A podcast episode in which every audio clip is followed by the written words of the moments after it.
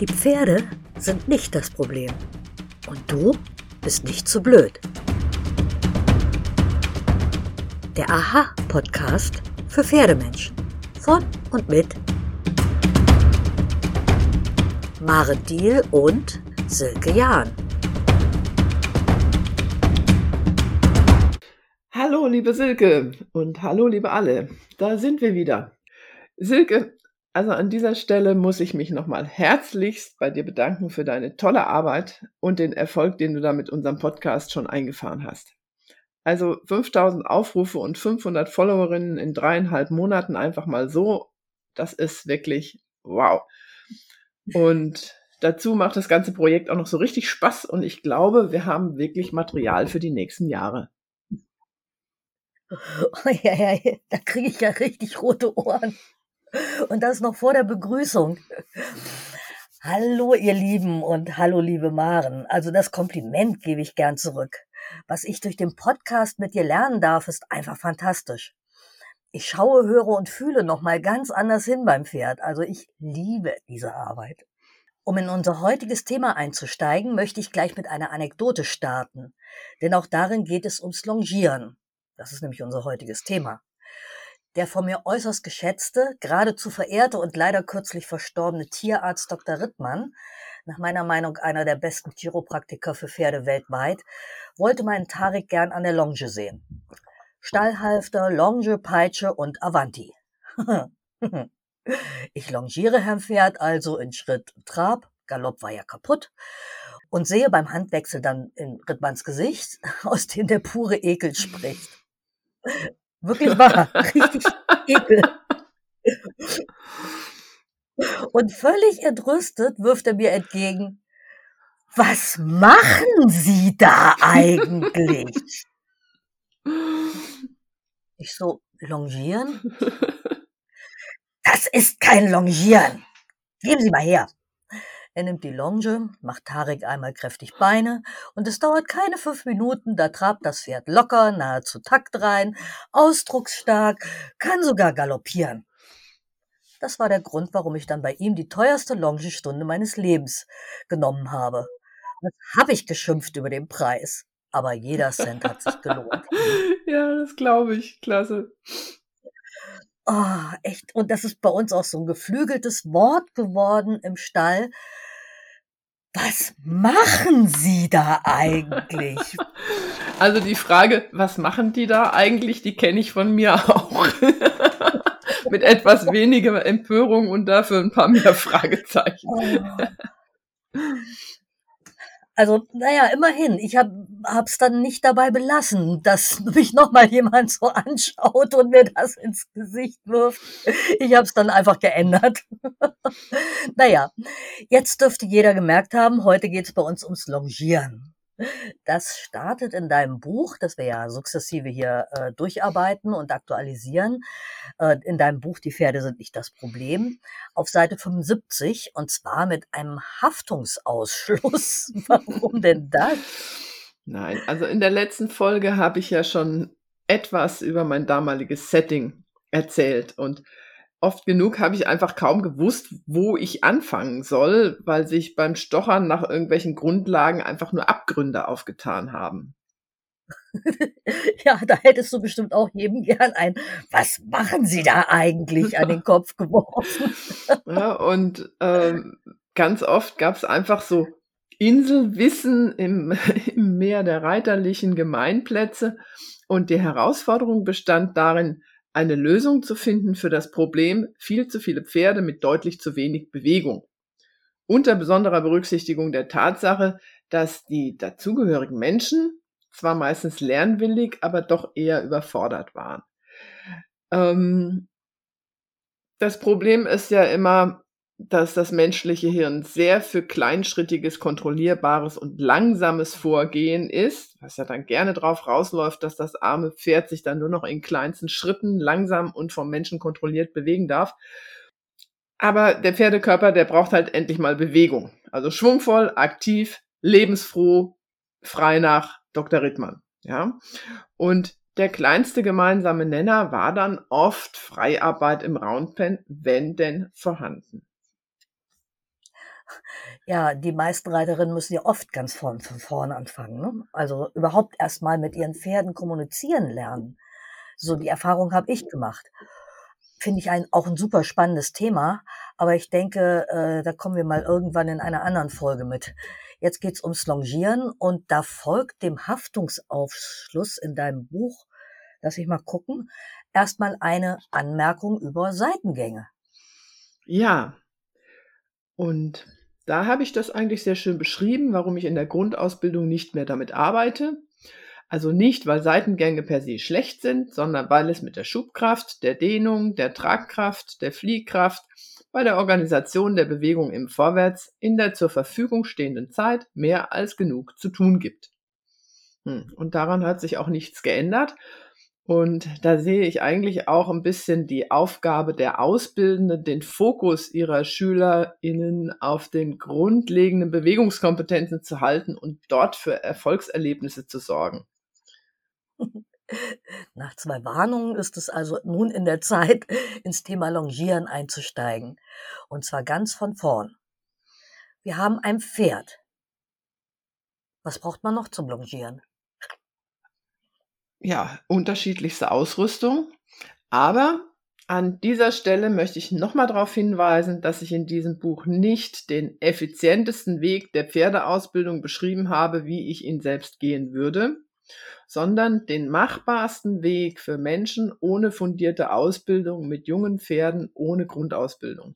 Das ist ohnehin schon meistens eine unmögliche Aufgabe und mein Ziel war, die Pferde unter Vermeidung größerer Kollateralschäden in Bewegung zu bringen. Und das in einer Art und Weise, die für die dazugehörigen Menschen machbar war. Und äh, um Ungenauigkeiten und menschliche Fehler zu entschärfen, habe ich als Kopfstück einen gut sitzenden, leichten Biotane-Kappzaum mit Polsterung im Genick verwendet äh, und Polsterung auf dem Nasenbein und an den Unterkieferästen. Und damit war es dann weitestgehend ausgeschlossen, dass dem Pferd damit Schmerzen zugefügt werden konnten. Vorausgesetzt, das Ding war richtig angeschraubt. Und da das Pferd ja nicht lernen soll, nachzugeben, sondern sich führen zu lassen, ist mehr Einwirkung am Kappzaun auch eigentlich nicht nötig. Und dann haben wir noch die Longen und die verschiedenen Longen, die ich in der Zeit gesehen habe. Das waren also zum großen Teil echte Folterwerkzeuge für Reiterhände und Pferdenasen. Also solche mit auf den Nasenrücken der Pferde rumklappernden Monsterkarabinern, verdreht, schwer, zu kurz, zu lang, zu dick, zu dünn. Und der Worst Case war dann mal eine Stretch-Longe. Das, da habe ich da gestanden und ähm, wusste gar nicht, wie das jetzt gehen soll. Aber ähm, äh, um da nicht in diesen ganzen, äh, wie es nicht geht, zu bleiben, sondern um klar zu sagen, wie die Empfehlung lautet, also eine 8 Meter Gurtlonge mit Schnalle, ohne Karabiner. Wenn das Ding dann mit Karabiner geliefert wird, kann man den einfach abschnallen. Ohne Stege, ohne Wirbel. Und da bin ich einfach mal so ganz LPO-konform. Keep it simple. Und wichtig ist, dass man sich den Kappzaum, also diese, diesen Biotane-Kappzaum, kann man ja dann auch bestellen im Internet, dass die äh, Ringe am Kappzaum wirklich groß genug sind, dass man so eine Longe auch einschnallen kann und nicht nur für Karabinerhäkchen gemacht. Ja. Ich habe mir meine aus Leder auch zusammengebaut, also extra Nasenstück gekauft und so mhm. weiter. Da gibt's eigentlich seltenst mal was wirklich von der Stange, was ein Pferd passt, ist meine Erfahrung. Also viel suchen oder ganz viele Löcher selber reinmachen. naja, also auf jeden Fall, was die Longe angeht, ähm, wenn man ganz großes Glück hat, findet man irgendwo in irgendeiner Sattelkammer noch so eine alte Longe gut gebraucht und weich gearbeitet irgendwo in der Ecke rumhängen. Und ähm, das ist dann total toll. Und die Schnalle ist übrigens aus gutem Grund die Sollbruchstelle im System. Ja, und eine solche Longe, die ermöglicht dann auch eine gleichmäßige Anlehnung im Vorwärts, ohne sich aufzuschwingen. Und es braucht auch nur wenig Kraft, um sie leicht gespannt zu halten. leicht gespannt. Mhm. Das Endziel, das große. Das war bei, bei Tarek und mir ein ganz, ganz langer Weg. Und so mancher Longierversuch am Anfang äh, endete wirklich mit tief aufgerissenen Händen oder Verbrennungen, weil ich dachte, ich könnte ihn halten, weil er abrupt beschloss, einfach mal, ich gehe. Deswegen Handschuhe. Immer. Nie ohne. ja, kann ich auch nur empfehlen. Also es passiert immer mal was Blödes. Also auch wenn man schon jahrelange Erfahrung hat, kann es einem immer noch passieren, dass in einem dappigen Moment da irgendetwas Dummes passiert ja. und wenn man dann keine Handschuhe anhat, ist es einfach blöd. Unser zweites Thema war die Peitsche. Peitschen sind Teufelszeug, hat Tarek gesagt. Ne, also weiß nicht, ob der mal wirklich äh, ganz doll verprügelt worden ist in seinem ja, Vorleben. Wahrscheinlich. Also mhm. der hatte Angst vor allem, was irgendwie nach Stock aussah, von Besenstiel über Gerte, über Peitsche. Äh, das war bei Tarek eingebrannt. Deshalb auch meine blutigen Hände. Ne? Also mhm. musste ich mit allem, was irgendwie nach Stock aussah, erstmal Desensibilisierungstraining machen.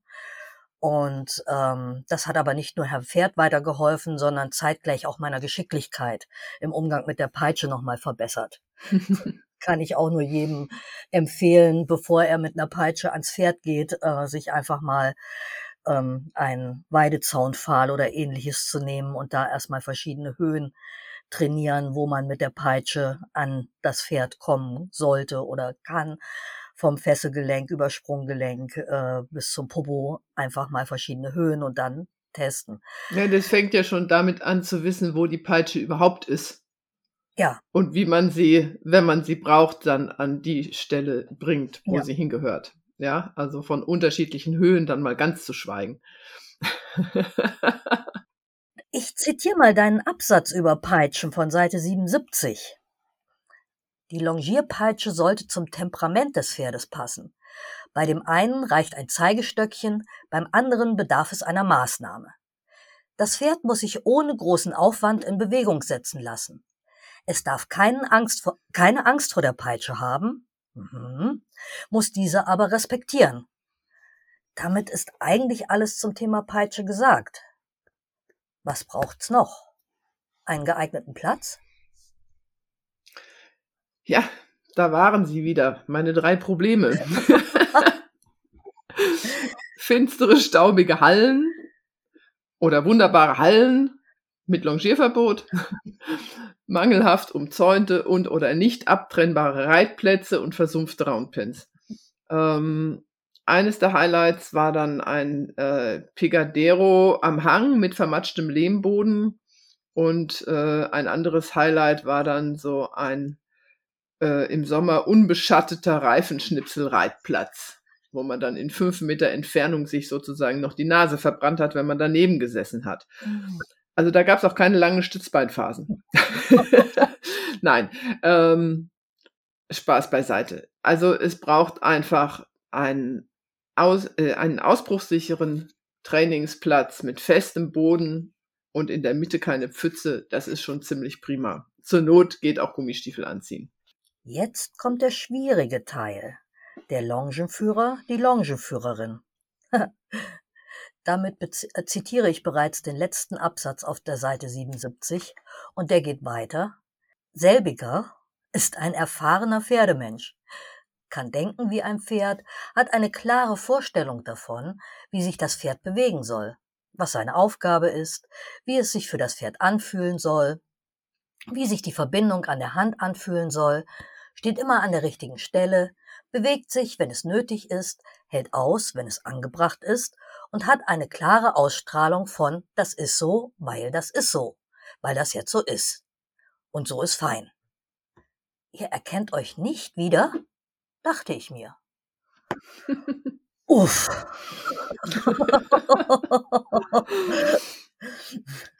Aber irgendwann muss man ja mal anfangen. Keiner wird als Longierexpertin geboren.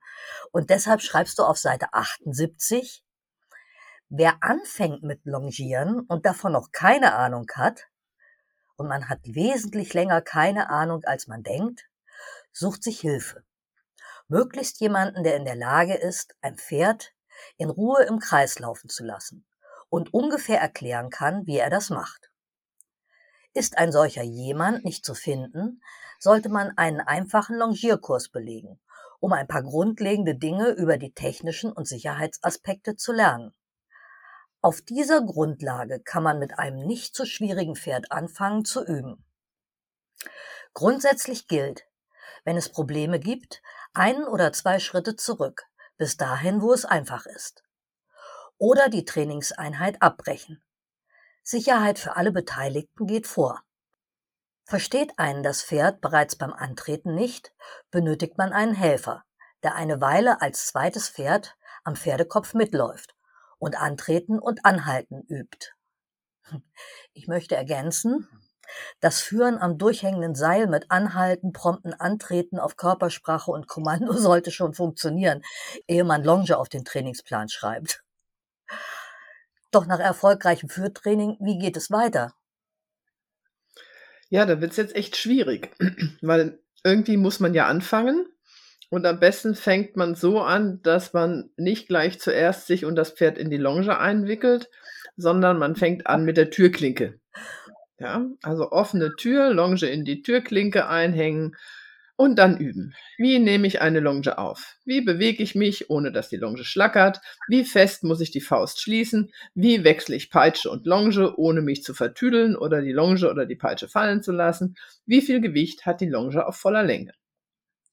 Ja, und danach ist es dann sinnvoll, einen Longierkurs im örtlichen Reitverein zu buchen und zum Vergleich noch irgendwo einen anderen.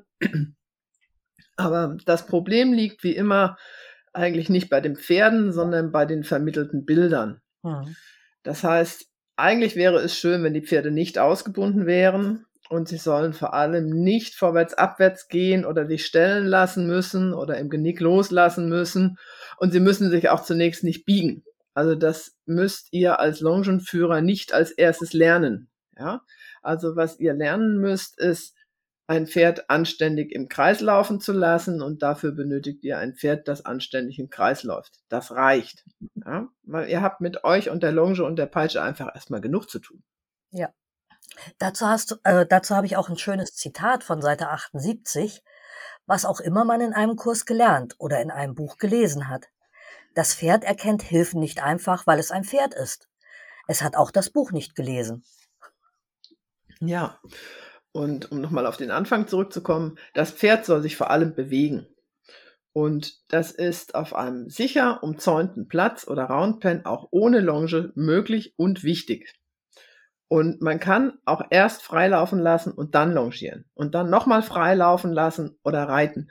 Also die Anordnung der Übungsinhalte, die darf sehr individuell sein. Und das Neue, was auch immer das gerade ist, wird kurz geübt und das Erwünschte, was im Prinzip schon funktioniert, etwas länger. Und auf jeden Fall muss der Bewegungsbedarf des Pferdes gedeckt sein. Ja, wobei man da auch aufpassen muss, wenn man das Pferd gar nicht erst in Schwung bringt, hat man viel zu früh das Gefühl, der Bewegungsbedarf sei gedeckt. Dabei ist das Pferd, ist der Motor noch gar nicht angesprungen. Ja. Und das Schwierige ist auch, wer gerade an der Körpersprache übt kann nicht gleichzeitig dem Pferd sagen, wie es etwas machen soll. Hm?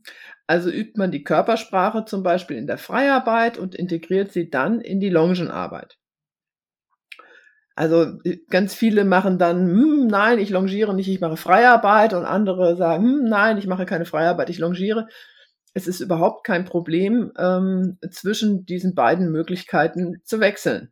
Ja, weil man in jeder Situation einfach etwas anderes übt Mhm. Und das ist dann auch gut so.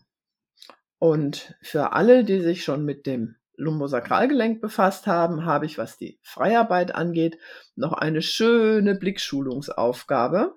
Da könnt ihr auch gut eine Kamera mal mitlaufen lassen. Und zwar, wenn ihr euer Pferd frei arbeitet und ihr wollt es abwenden oder anhalten lassen, habt ihr bereits eine Körpersprache, die es dem Pferd ermöglicht, das mit neutral geschlossenem Lumbosakralgelenk zu machen. Oh, das gucke ich mir mal an. Ich weiß auch schon genau die Stelle. Ich übe gerade Galopp-Schrittübergänge frei. Und Oha, ja, da findest du garantiert lustige Dinge. Und ähm, ich habe das einfach, äh, ich hab, wir haben eine blaue große Turnmatte Und die ist im Frühjahr jetzt ein bisschen rutschig. Und da war ich ja auch echt ein bisschen fies. Ich habe Herr Pferd drauf zu galoppieren lassen und habe ihm dann gesagt, Schritt. Und er meinte aber, er müsste weiter galoppieren und ist dann erstmal rutsch und glitsch. Und dann war aber auch klar in der nächsten Runde, er probiert es dann mal mit Schritt auf die Matte. Hat also von sich aus selber dann vor der Matte durchpariert und ist in Schritt übergegangen und im Schritt auf die Matte und dann da stehen geblieben. Also es war erfolgreich. Und da kann ich jetzt, glaube ich, ganz gut mal gucken. Macht er das mit neutral geschlossenem Lumbosakralgelenk oder wie auch immer? Da habe ich noch nicht drauf geachtet. Ich habe immer nur geguckt, dass er nicht draufkachelt und ausrutscht und weiter. Ja, das ist ja auch der Anfang. Dieses einfach mal gucken, was da passiert. Das dient ja erstmal euch auch ja. so zur Kontrolle und zur Einschätzung, was mache ich da eigentlich? Ja, also ist meine Körpersprache in der Freiarbeit ähm, so zweckmäßig, dass das, was das Pferd da tut, auch kompatibel ist mit der Arbeit an der Longe, wo das Pferd ja dann auch vorwärts in die nächstniedrigere Gangart ziehen soll und nicht einfach den Motor ausstellen soll und mit Bremsfallschirm arbeiten. Ja was mir ja wirklich die Augen geöffnet hat, was das LSG betrifft, ist deine Videoreihe zum Thema LSG.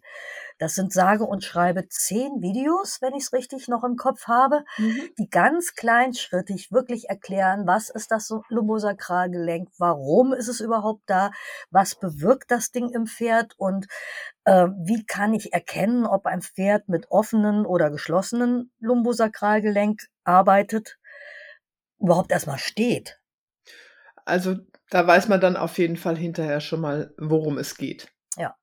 Und ähm, wenn ihr euch dafür interessiert, die findet ihr bei äh, Maren auf der Website unter www. Die Pferde sind nicht das Problem. Alles mit einem schönen Bindestrich dazwischen. Ach so, de am Ende.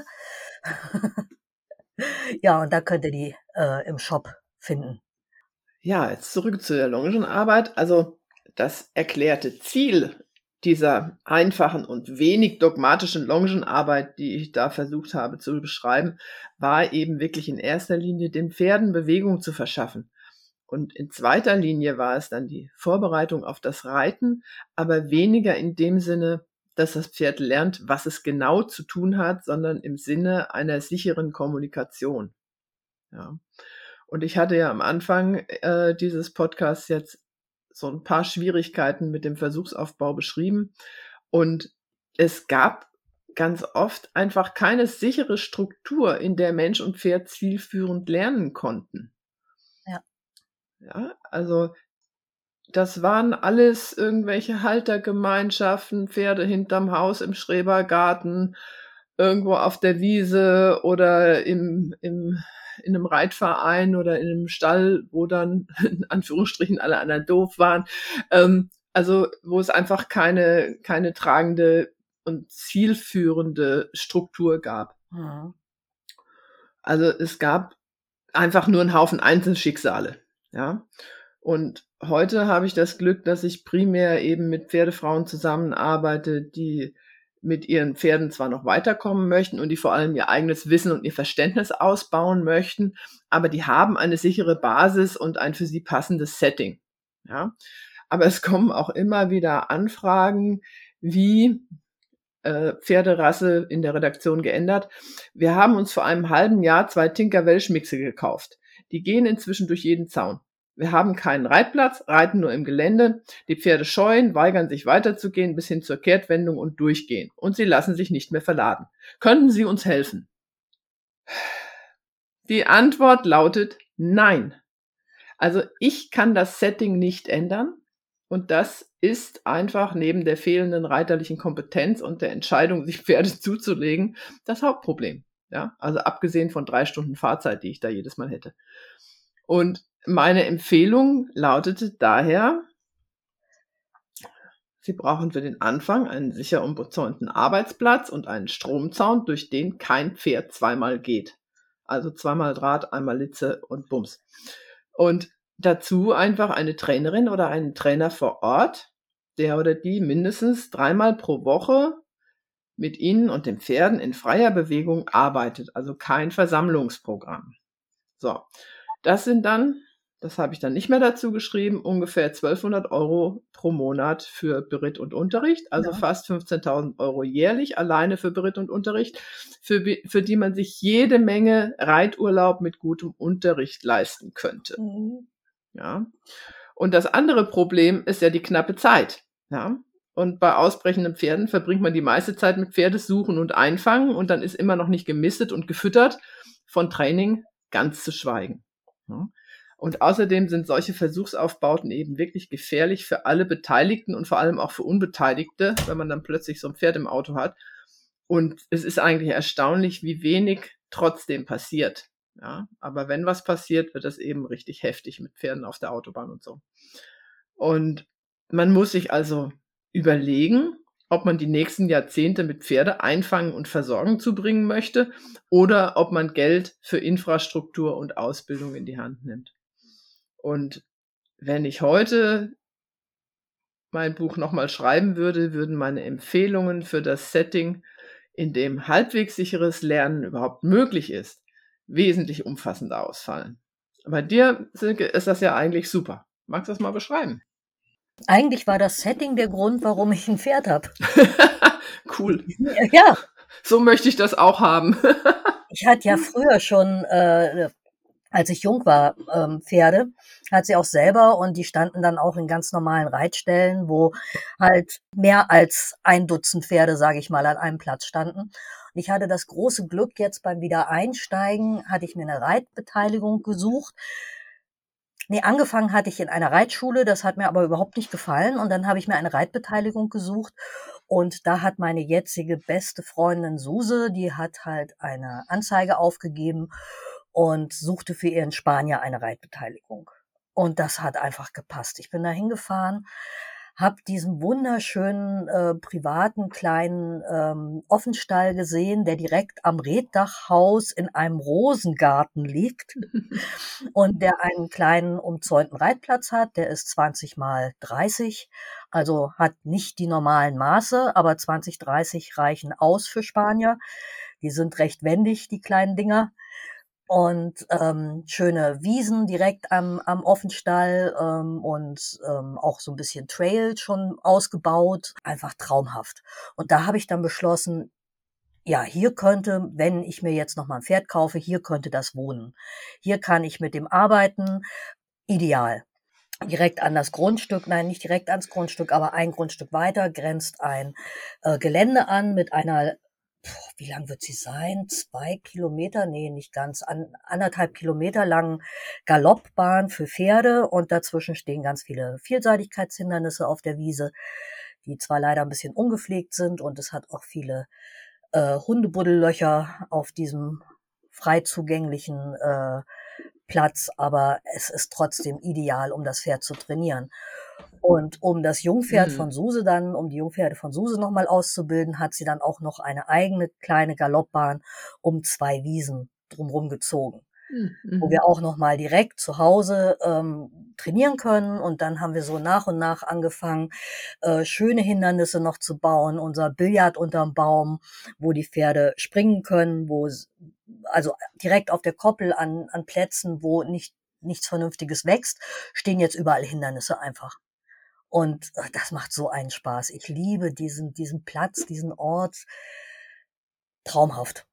Also ich finde, ein Reitplatz muss einfach sein, gut befestigter Reitplatz, der, wo man im Winter auch drauf arbeiten kann, ist eigentlich Minimum, wo man nicht absäuft, ja. wo man nicht knietief im Schlamm versinkt. Also zumindest, zumindest mal ein äh, Minimum 16 Meter Roundpen, der kann einen schon über den Winter bringen, wenn der Boden einigermaßen befestigt ist und wie gesagt nicht knietief im Schlamm. Ja, und wie gesagt, also das ist, äh, das Problem ist einfach, dass vielen Leuten das gar nicht bewusst ist, dass sie die Probleme, die sie da haben, nicht durch ein Bearbeiten der Probleme lösen können. Ja, also ich kann mit, mit Pferden, die durch einen Zaun gehen, denen kann ich nicht beibringen, hinter diesem Zaun zu bleiben, wenn ich da nicht einen Zaun hinstelle, den die Pferde respektieren. Ja. Ja. Und ähm, wenn die, wenn die Pferde im Gelände durchgehen, dann kann ich nicht im Gelände nicht durchgehen üben. Ja, also da, da läuft viel, viel früher schon ganz viel schief. Und das rauszufinden und an der Basis anzusetzen, das ist eben, ähm, da braucht man eben wirklich jemanden, der da auch entsprechend Ahnung hat. Ja, das geht nicht mit Dressieren. Einem Pferd was, was beizubringen ist eine Sache, aber einem Pferd wieder was abzugewöhnen ist äh, doppelt schwierig. Ja, deswegen geht es, deswegen geht es dann aber schon drum, den Pferden eben wirklich etwas Neues beizubringen und das zu festigen. Und deswegen habe ich gesagt, es geht nicht, äh, das Problem zu lösen, indem man am Problem arbeitet, also den Abgewöhnen durchzugehen, sondern ihnen beizubringen, wie sie vernünftig gehen und tragen können und den Reitern eben auch beibringen, wie sie sich auf dem Pferd so bewegen und verhalten können, dass, fürs, dass das für die Pferde okay ist und die keinen Grund haben, nach Hause zu rennen. Ja. Aber Longieren ist, glaube ich, ein so weites Feld, da gibt's noch eine Folge zu. Die nächste. Ja, in der nächsten Folge geht es dann aber, glaube ich, äh, so in den gefährlichen Bereich von Gefühl und Emotionen. Oh ja, ja. Und aber dazu gesagt eben nicht in Sachen Befindlichkeit, also befindlichkeitsgesteuertem Handeln, sondern eben es geht wirklich darum, äh, bestimmte Gefühle und Emotionen rechtzeitig wahrzunehmen, bevor sie einem den Tag versauen und die Trainingseinheit sprengen. Und, und fühlen eben wirklich im Sinne von Dinge wahrnehmen. Hm. Ja, dann sind wir jetzt, glaube ich, am Ende unserer Sendung angelangt. Ich bedanke mich wieder für dieses wunderschöne Gespräch. Ja, danke, Silke. und sage Tschüss, liebe Maren und Tschüss, liebe Zuhörerinnen und Zuhörer. Tschüss, liebe Silke und Tschüss, liebe alle.